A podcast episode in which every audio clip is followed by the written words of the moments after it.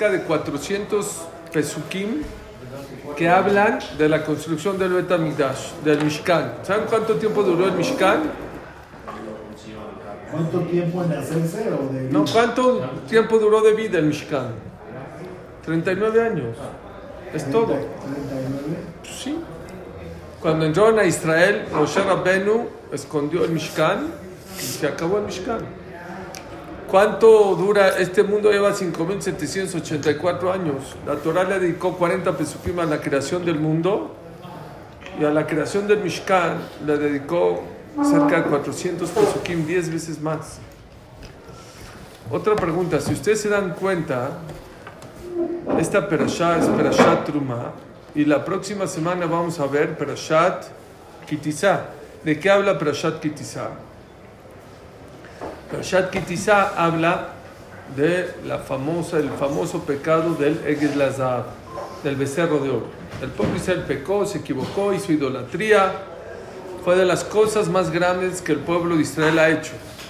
Sí, la Gemara compara el pecado del becerro de oro a un novio y una novia que están en la jupá y la novia le dice, ahorita vengo, en la jupá.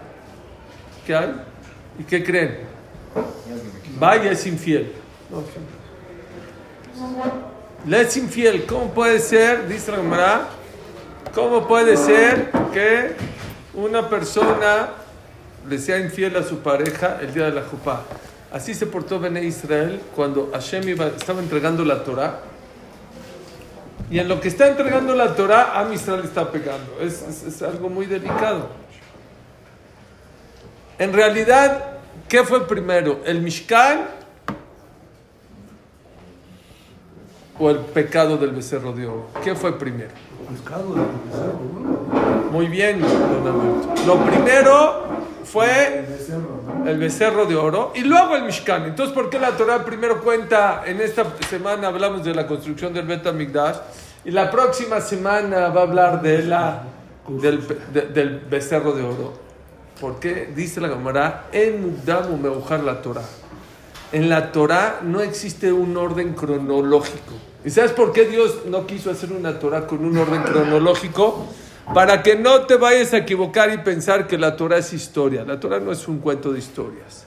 Y por eso la Torah viene y te le pone de manera distinta para que aprendes que de esas historias, que no es nada más un cuentito, sino más bien son lecciones de vida, como vamos a ver el día de hoy. Viene la Torah y vean, nunca el pueblo de Israel había estado tan bajo, es de los pecados más graves o el pecado más grave que el pueblo de Israel hizo en los 40 años. Hacer el becerro de oro y decirle, él, Eloheja Israel, este estudió, es algo muy, muy grave. ¿Qué hizo? ¿Qué hizo Dios? Por favor aprendan esto. Yo me emociono esto que les voy a decir. ¿Cuál es la solución cuando una persona cae tan bajo? ¿Cuál es la solución cuando un pueblo, desde que salió de Egipto, se está quejando?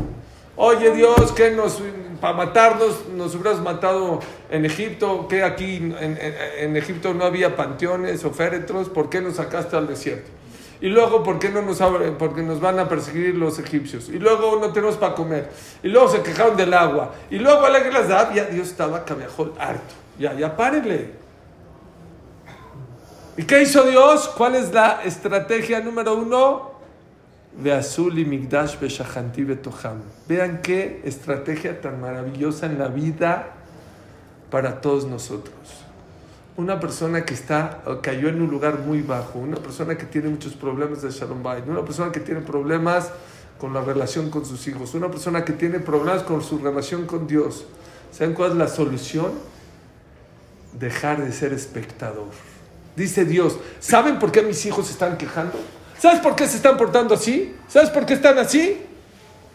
Porque están de espectadores.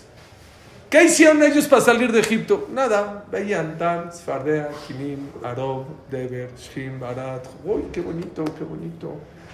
Y luego vieron que les partieron el mar, y luego Dios les mandó el man, y luego Dios les abrió el cielo, y ellos no hacían nada. Les digo un secreto, todo el tiempo que el pueblo se dedicó a construir el Mishkan no pecaron, no se quejaron, no hubo ni un problema.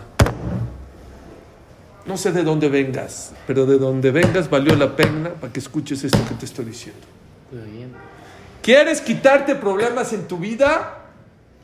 Construye. No vivas pasivo. No, no vivas semiconsciente. No vivas como zombie.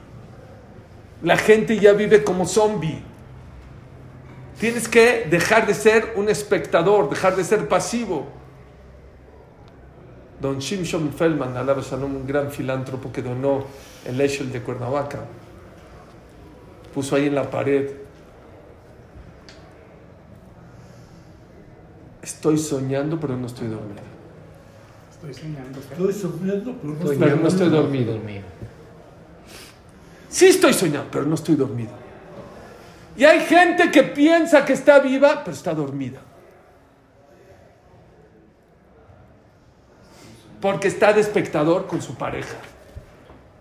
¿Cómo? Eh, Ahí vamos. eh, Nos peleamos, nos encontentamos, nos peleamos. Deja de ser espectador. ¿Cómo vas con tus hijos? Pues ahí vamos. Construye. ¿Cómo vas con Dios? Construye tu relación con Dios. Dice Shlomo Amelech, hay momentos para destruir, hay momentos para construir. Lo primero que tienes que hacer en tu vida, lo primero, es cambiar el chip. No esperar a que sucedan las cosas. A ver si mi esposa cambia. A ver si Dios me cambia mi, mazal. A ver si mis hijos ya me quieren. No. Cambia tu actitud, cambia tu chip. Voy a construir. Ese es el secreto que Dios nos dio. Miren, ¿eh? nunca el pueblo había estado tan bajo, o nunca había pecado tanto en los 40 años como esto. El becerro rojo. ¿Dios qué dijo? ¿Cómo los voy? ¿Cuál es la medicina para esto? Les voy a cambiar el chip. Ya se acabó. Ya no hay gratis acá. El, el agua gratis, el mané, el, ma- el maná gratis, les partía el mar, milagros, milagros, ya se acabó. Se acabó. A trabajar se ha dicho. Ahora que te cuesta. Dios necesita oro, Dios necesita plata, Dios necesita bro, Dios, que Dios no puede hacer así, ¡pum! y se hace el Mishkan. Claro que puede hacerlo. Así como Dios mandó el man, y así como Dios mandó el agua y partió todo, Dios podía mandar el Mishkan. ¡Ha, Hashibun! Que se haga. Abra cadabra, ¿qué hace? No. Porque eso no sirve. Es como a un hijo que uno preguntó, ¿por qué si Dios sabe todos los pensamientos, para qué necesitamos rezar? ¿Para qué? ¿Dios no conoce lo que piensas? Claro que Dios sabe. Dios sabe. ¿Por qué Dios no nos quiere educar de esa manera? Que lo que piense ya te lo va a dar. No sirve. Que te esfuerces, párate, vete al minyan, ponte tefilín, reza, pídeme y entonces te voy a dar las cosas. Claro que Él sabe. ¿Que Dios no puede hacer un mishkan? Claro que puede hacer un mishkan. De oro, plata y de, de zafiro si quieres. Dios no necesita. Quiere tu corazón, quiere tu trabajo, quiere tu esfuerzo en la vida. Y eso es lo que quiero hablar con ustedes ahorita en día. Qué importante es dejar, quítate el boco. Bueno, así es la vida. Bueno, así me tocó. Bueno, así es mi mazal. Bueno, la vida es dura y yo tengo que ser más duro que la vida. Quítate de la cabeza esos pensamientos. Remángate las mangas y ponte a chambear, ponte a trabajar, ponte a construir en la vida. Hay que ser constructores en la vida.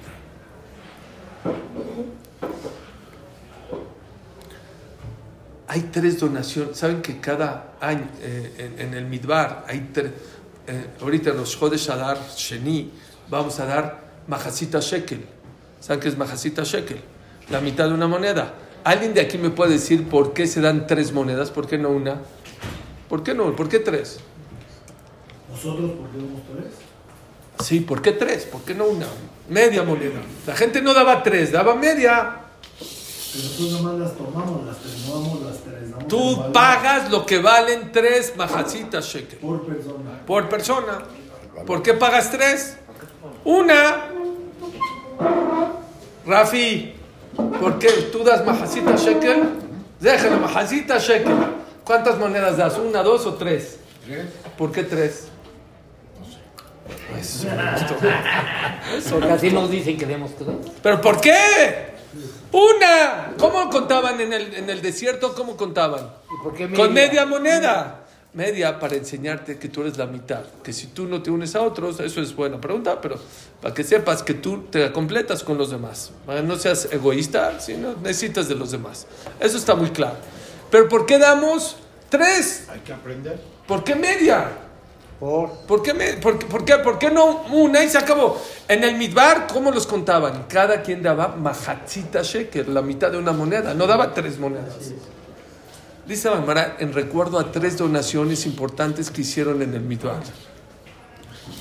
Hubieron tres, tres censos, en el- tres veces contaron a Israel. Y en recuerdo a los tres censos, por eso se hacen tres monedas. ¿Qué se hizo con las primeras, con el primer censo que dieron la media moneda? ¿Qué se compró con eso? Todos los korbanot de todo el año. ¿De dónde sacaban dinero para los korbanot? Se, se hacía del Mahasita Shekel ¿A dónde? al Bet Hamikdash. No, pero ¿a dónde se hacían? ¿A dó- ¿A dónde lo compraban? ¿Estás hablando del desierto? O en el desierto se le No, pagaba, ya- ¿A, quién, ¿A quién le pagan? se le pagaba a los dueños de los animales.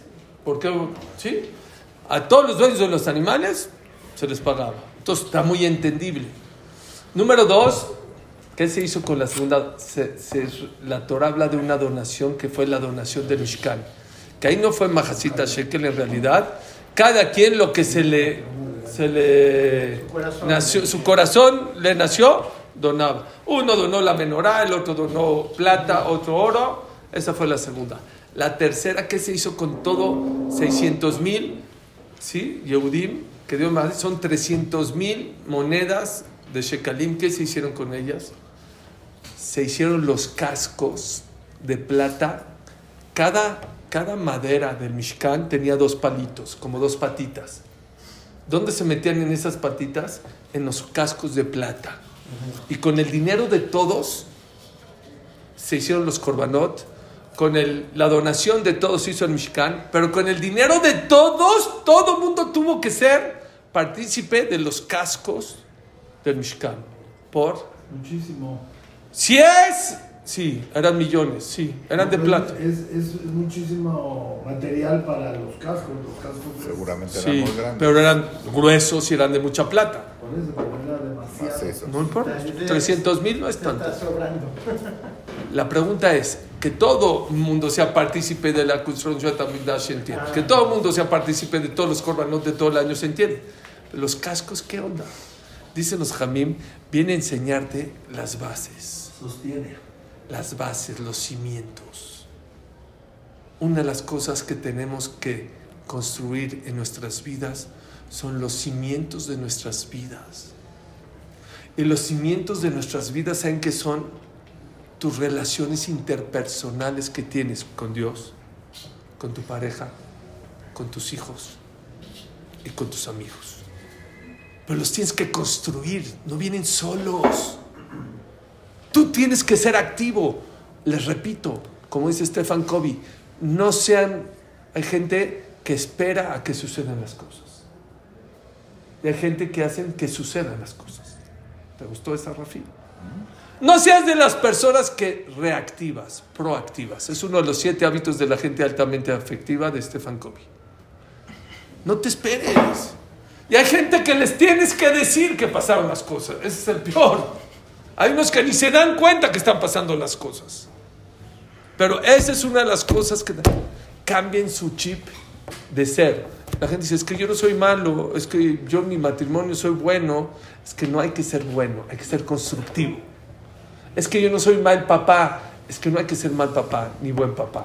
Hay que ser un papá que construye la relación con sus hijos. Es que yo no soy mal yud, es que no, es que la relación, tú quieres que Dios venga y te diga, oye, ¿quieres llevarte conmigo? No, tú tienes que hacer la relación con Dios. Y la relación con Dios no es con lo que te da, porque Dios le dio mucho al pueblo judío. Y se quejaba. La buena relación y la bonita relación empezó cuando el pueblo judío empezó a darle a Dios. Ahí está el oro, ahí está la plata. Ahí está el taref. Tengo ganas de comer taref. y Tengo ganas de hablar la shonara. Me quedo callado. Tengo ganas de subirme en coche o fumar en Shabbat. Eso es lo que te conecta con Dios. Un bebé, cuando éramos bebé, acuérdense, vean, yo veo a mis nietos, están despiertos de las 7 de la mañana, son las 8, no sé, ¿por qué no quieren dormir? No quieren dormir, porque quieren vivir. Y nosotros los adultos, nada más lo único que queremos es bostezar y dormir. ¿Qué pasó?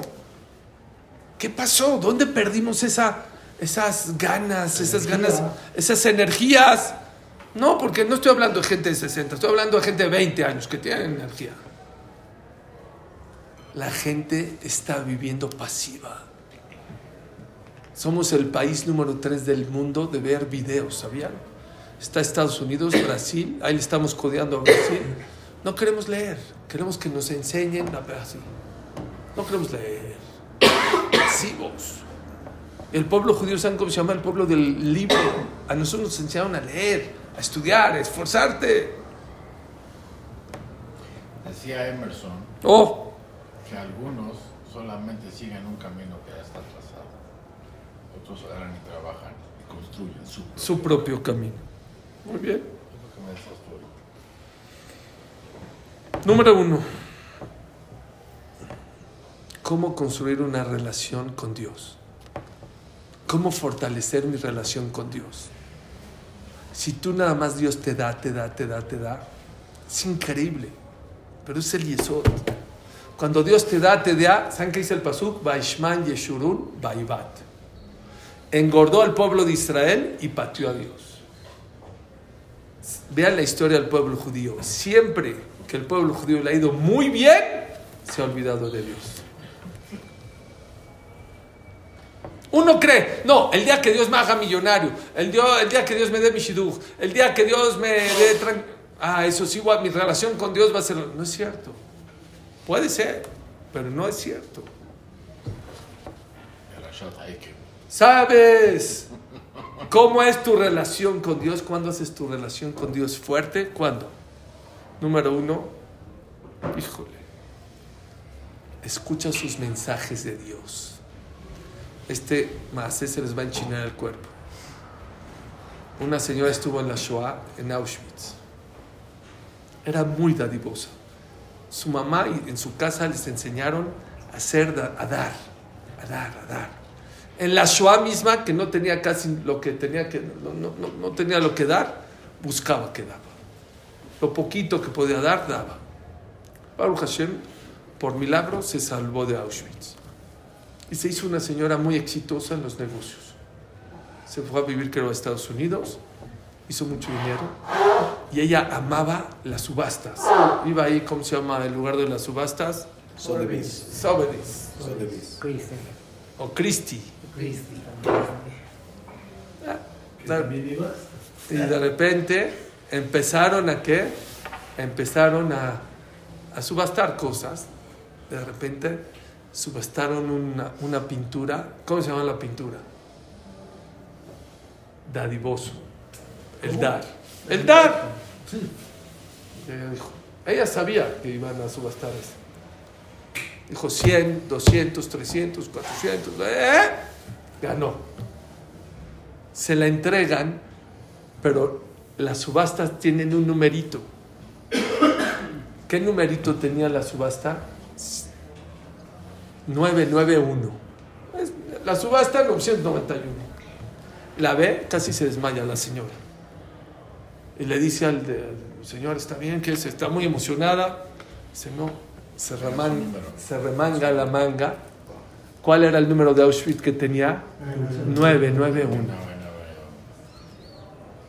Y esta se impresionó mucho. O sea, ¿por qué Dios me mandó ser dadivoso? Pero no agarraba la conexión. Pero ya se la llevó. Fue y le contó a su jajam. Jajam, así, así me pasó. Dijo, 991. ¿Qué? Dice, no. 991 al revés, ¿cuánto es? 199. ¿Cuánto suma la palabra tzedaká? 199. Dios te grabó en tu brazo que el dadivoso te sacó de la Shoah. ¿Quieres empezar a tener bonita relación con Dios? Busca sus mensajes. Akash Barhu no va a bajarte y decir, hola, ¿cómo estás? Me llamo Dios, ¿tú cómo te llamas? Mucho gusto, no. No somos Moshe Rabbeinu, no. Pero Dios te manda mensajes en la vida. Cáptalos. El que está así papalote, el que está semi dormido, no va a ver los mensajes de Dios. El 58, vi una, me mandaron una estadística de Israel, 58% de las personas a partir del 7 de octubre cambiaron su vida de una manera positiva y más apegada a Dios. Y el otro 42, ¿qué pasó? ¿Qué pasó? ¿No están viendo a Dios o qué? En la guerra del Pérsico en 1991 se destruyeron 10.000 casas. Fallecieron dos personas en 10.000 casas. ¿No ves a Dios? Busca los mensajes de Dios. Número dos, valora los regalos que Dios te da todos los días. Todos los días Dios nos da regalos, todos los días. El sol, la naturaleza, el poder ver, el poder caminar. Valóralos. Dile gracias. Thank you Hashem. Gracias por darme un día más. Gracias que puedo caminar, que puedo ver, que puedo hablar. Eso lo aprendí aquí en tu clase. Este, A valorar. a valorar y agradecer. Ese es el que sigue. Aprende a agradecer a Dios. Una cosa es valorar y la otra es agradecerle a Dios. Todos los días tienes, ¿saben yo cómo hago? Shachrit pido. Pero antes de pedir, le agradezco a Dios. Porque ayer también le pedí unas cosas. Y muchas de ellas, la mayoría, o hay veces todas, y aunque no sean todas, muchas ya se me cumplieron. Aparte de agradecerle gracias Dios que me diste vida, que me diste esposa, que me diste hijos, que me diste muchas cosas. Aparte, oye Hashem, lo que ayer te pedí, ya me lo contestaste.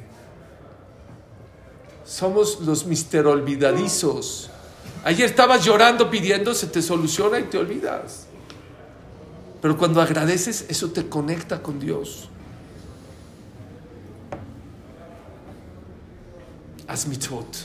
¿Quieres fortalecer tu relación con Dios?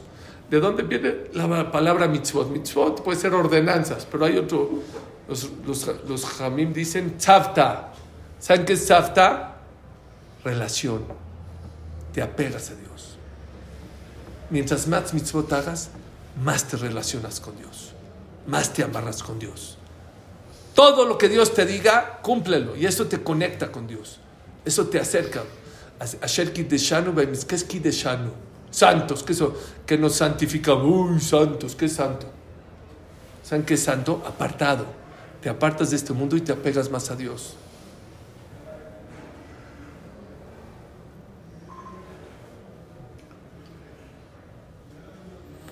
No le dice Ravila y Shvei, fue Roshva de Filadelfia.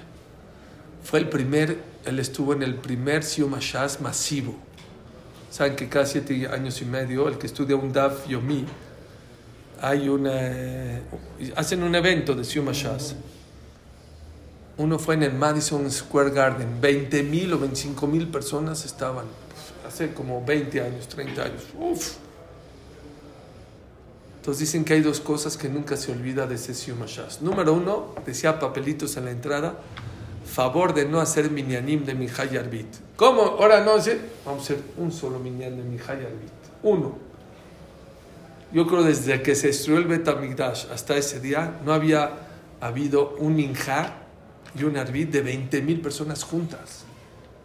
Dicen que estuvo inolvidable. Y número dos, la de Rasha que dijo Rabbi Shvei.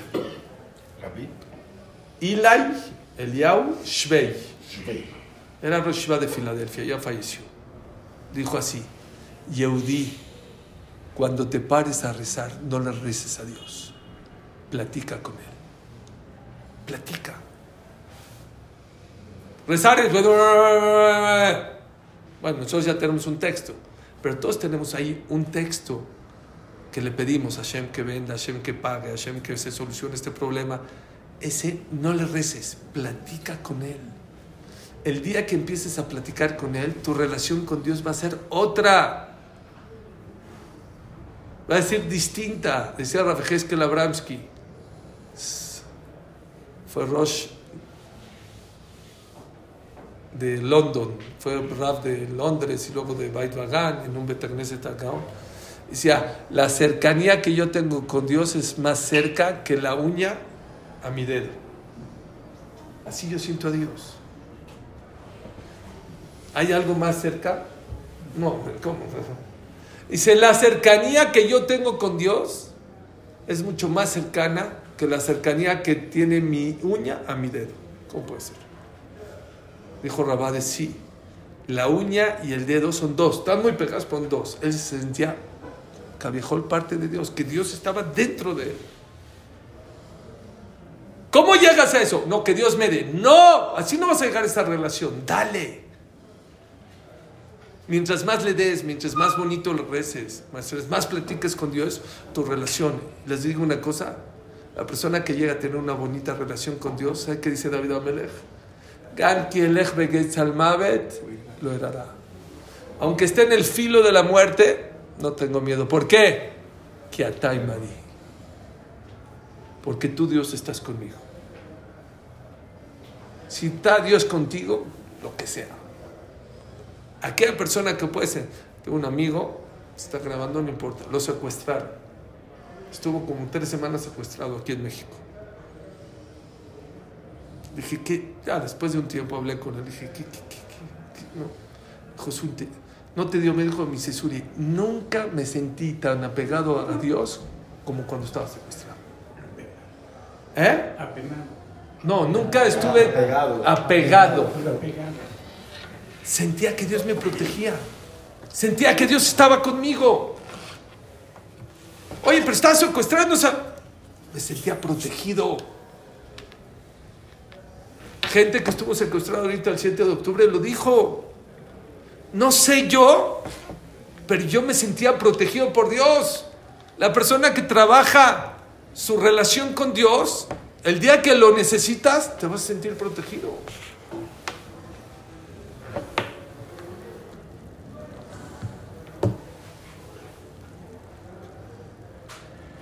Tenemos que fortalecer definitivamente la relación con nuestra pareja. Desgraciadamente, mucha gente no se va a divorciar. Y una vez de un shur de esto se llama divorcio emocional. ¿Saben qué es divorcio emocional? Sigues en la casa, comes en la misma mesa, ya no duermes en el mismo cuarto, ya cada vez más, no, no saben, salió en la BBC esta semana, Marcheman porque son antisemitas, pero bueno, salió en la BBC de, de Londres, el 33% de las nuevas parejas ya, ya duermen en cuartos diferentes. Ya. Pero viven en la misma casa, comen en la misma casa, pero hay un divorcio emocional, no hay una conexión entre hombre y mujer. ¿Y saben por qué? Porque la gente no construye su matrimonio. Quiere construir su matrimonio con lo que le dio de novio hace 40 años. No se puede. Como dice Hamanichar, es como una fogata, es una fogata muy grande. Si no le echas palitos, se va a apagar. Se va, se va a apagar. Tenemos que fortalecer la relación con la pareja. ¿Cómo se hace? Número uno, mete más Torah a tu casa. Cuando Dios le dijo a- a- a- al pueblo Israel que hagan el Bet Amigdash, no dice Beshahanti, Betojo. Y voy a posar en él, Beshahanti, Betoham, dentro de él. Betoch Kol Echad, cada casa de nosotros tiene que ser un Mishkan. Tu casa no son las paredes, no son las alfombras, los candiles, eso no es tu casa. Bueno, esa es tu casa, ese no es tu hogar.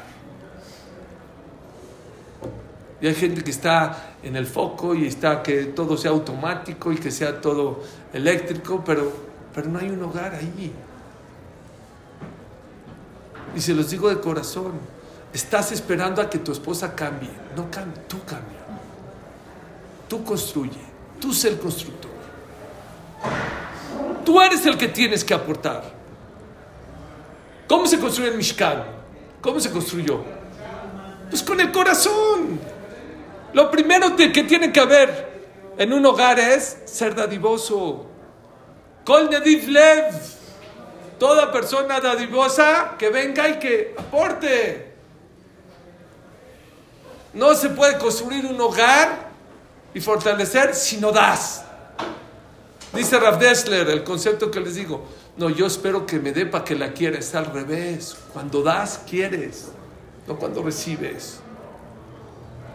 Si yo una plantita la planto, la siembro, la riego y va creciendo así poco a poquito y viene uno y la pisa, me duele. ¿Qué me dio la planta? Yo le di a la planta. Pues me duele. ¿Quién quiere más? ¿Un papá, un hijo, un hijo, un padre? Mil veces más. Diez, un papá puede mantener a diez hijos, diez hijos no pueden mantener un padre. Por, dice Rav Dessler, porque es la misma relación, papá, hijo, hijo, papá. Dice Rav ¿quién le da más? ¿Un papá, un hijo, un hijo, un papá? Batalla que un papá, un hijo. Dice, de aquí se ve que el que da, ama, no el que recibe. ¿Quieres amar a tu pareja? Dale. No dale. No dale. Dale, dale. No, cariño.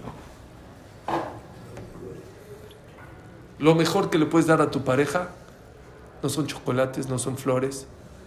Mete Torah a tu casa. Marbe Torah, Marbe Jaim. Dice el Pirkei Avot, el que mete Torah a su casa, mete calidad. Yo sé que vives, pero no estás, estás sobreviviendo. Mete Shabbat a tu casa, mete Kasher a tu casa, mete libros de Torah. Es que yo no los leo, aunque no los lees. Mete Torah, mete Sidurim a tu casa. Los mezuzot de tu casa que estén bien. Habla un poquito de Torah en tu casa. Trae Jajamim a tu casa. Cambia toda la atmósfera de tu casa. Todo el hogar de tu casa puede cambiar.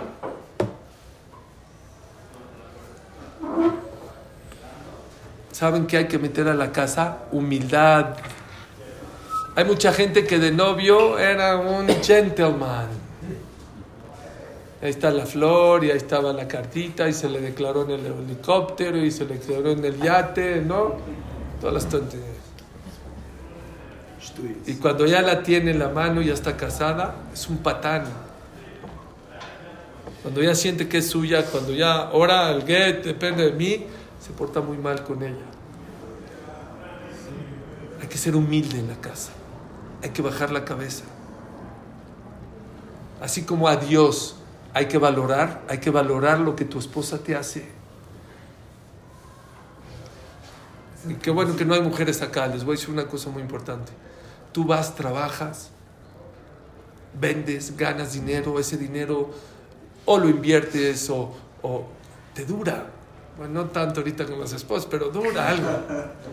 La esposa se puede pasar cuatro horas cocinando, cuatro horas cocinando una comida, vienen los papás, los hijos y en 15 minutos arrasan. Yo les digo, a mí me pasó una vez. Y un día en la noche me dijo mi esposa, ¿quieres cenar? Dijo, oye, ¿estoy en Zefar o no estoy en Zefar? Estoy de leche de carne. Ni siquiera me acordaba si comí pollo, carne. Dicen los psicólogos, la matas. Porque no tienes satisfacción. Yo veo mucha gente, me da pena decirle, no nada más cocina, cocina para él, para las nueras, para los hijos, para, para cuánta gente. Ni siquiera se paran y dicen gracias. Rav Dessler no nada más le decía gracias a su esposa. Rav Dessler, Rav Dessler no nada más decía gracias, decía a todos sus hijos, párense y levanten su, su plato. Es lo mínimo que puedes hacer para agradecerle a tu esposa por lo que te hizo de comer. Ella puede hacer toda la casa, las camas, eh, vienen los nietos, vienen los hijos. En dos minutos todo lo que trabajó, ya está todo tirado.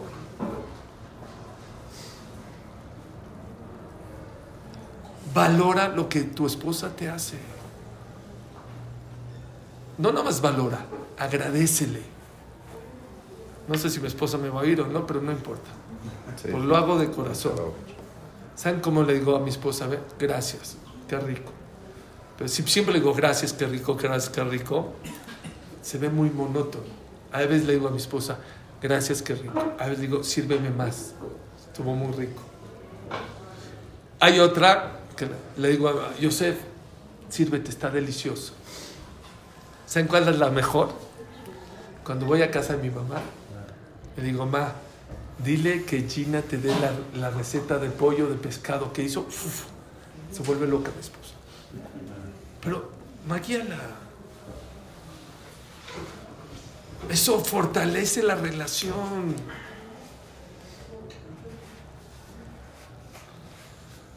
¿Quién fortalecer su, su relación? Busquen momentos para estar a solas con tu esposa, sin celular, sin computadora, sin tus hijos. Busca, sácala a cenar, sácala a desayunar. Había una persona de Beneverac. ¿Saben qué son de Beneverac? Black Power. ¿Saben qué es Black Power? Lo más neto. Y un Rav Ratzvi, que es una persona muy inteligente, vinieron, tenían problemas de Shalom Bayit. Está aquí en México, sí, ya me voy. Perdón, ya me tengo que ir. Sí, está aquí en México. Le dijo, mira, según lo que hablé contigo y con tu esposa, necesitas sacar a tu esposa a cenar dos veces a la semana. En Beneverac no la sacan ni una vez al mes. ¿Qué le dijo este? ¡Bitul Toire! ¿Cómo crees que es Bitul Torah? Yo voy a dejar de estudiar y cerrar el libro para ir. Y que cada quien lo convierte a su vida. Yo voy a dejar de trabajar, yo voy a dejar de bajar el Super Bowl, yo voy a dejar esto por mi... ¿Cómo crees? Cuando nos los contó Ratzvi al otro año, me dijo, ¿qué creen? ¿Se acuerdan de ese cuate? Ya se divorció. ¿Saben cuánto Bitul Torah ha hecho? No, yo...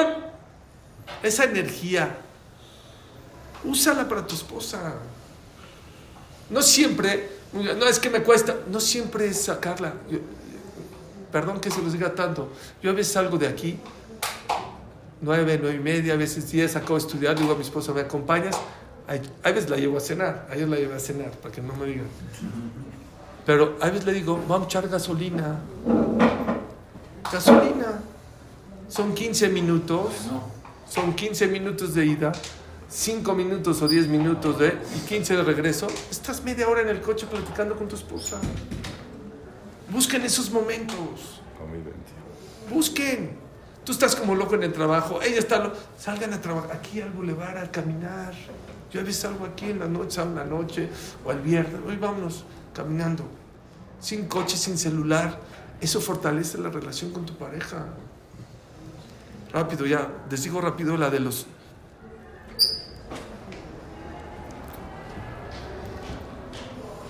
Ya no hay, los, ya no hay tiempo para los hijos, pero les voy otras. Amor a la pareja, ¿saben qué es? Buscar momentos. Buscar momentos para estar juntos. Les voy a decir qué es amor. Respeto. Mucha gente es muy buena y da dinero y está presente, pero cuando explota le falta respeto a su pareja. Y eso puede lastimar una relación de 10 años. El 14 de febrero. ¿Oyeron? Denle respeto a su pareja. Nunca la insultes, nunca la avergüences. No quiero hablar ni pegar, obviamente. Hay mucha gente que insulta, que grita. Me da pena decirles. Me han hablado vecinos. Dice, oye, habla con el vecino, no sabes cómo. Y gente, perdón, que es un pan, ¿eh? Pero es un pan cuando no explota. Pero cuando explota, Shema Israel. ¿Vives en el edificio? No, yo no. Ah.